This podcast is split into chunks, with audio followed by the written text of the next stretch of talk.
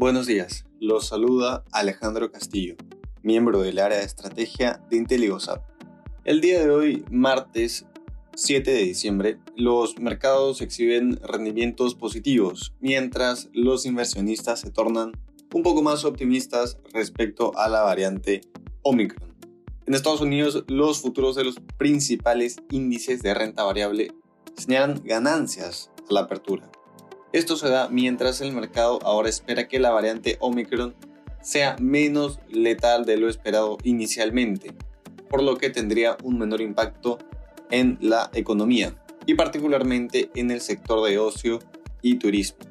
Por este motivo, las acciones de cruceros, hoteles y aerolíneas están dentro de las que más suben previo a la apertura. El optimismo también se debe a que GlaxoSmithKline reportó que su tratamiento con anticuerpos sigue siendo efectivo incluso contra esta nueva variante. En la eurozona, las principales bolsas de la región avanzan y llegaron a su mayor nivel en una semana, ante significativas ganancias en las acciones tecnológicas.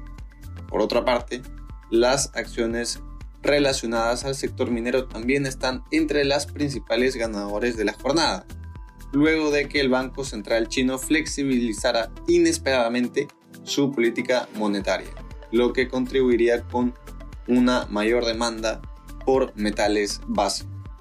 En el plano económico se reportó que la producción industrial alemana creció 2.8% mes a mes en octubre, por encima de lo estimado por los analistas.